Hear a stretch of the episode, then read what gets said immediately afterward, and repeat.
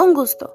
Hoy es 8 de abril. Antes de empezar con mi proceso, quería mencionar que anteriormente tenía otro tema propuesto. Era la influencia musical. Lo había elegido por gustos personales y por otras cualidades, pero lo cambié porque más parecía ser una obligación un recordatorio de tarea. No lo quería ver de esa forma. Bueno, este tema lo elegí el año pasado, el 29 de noviembre exactamente. Con este tema realicé un mapa semántico para tener en claro mi tema del proyecto personal. Sin embargo, actualmente estoy trabajando con mi tema la discriminación racial. Y bueno, al igual que con el otro tema, hice mi mapa semántico respondiendo a las siguientes preguntas. ¿Por qué es de mi interés personal? ¿Cómo ampliar mis conocimientos? ¿Qué habilidades considero que puedo desarrollar? ¿Por qué me presenta un desafío? ¿Qué me motiva a investigar? ¿Cómo ayudaría mi desarrollo personal?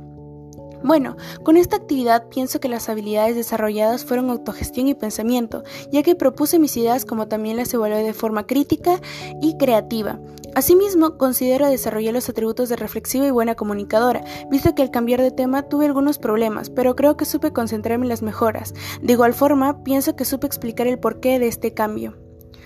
Muchas gracias por su atención. Seguramente la próxima, el próximo podcast será acerca de mi reunión con mi supervisora. Gracias.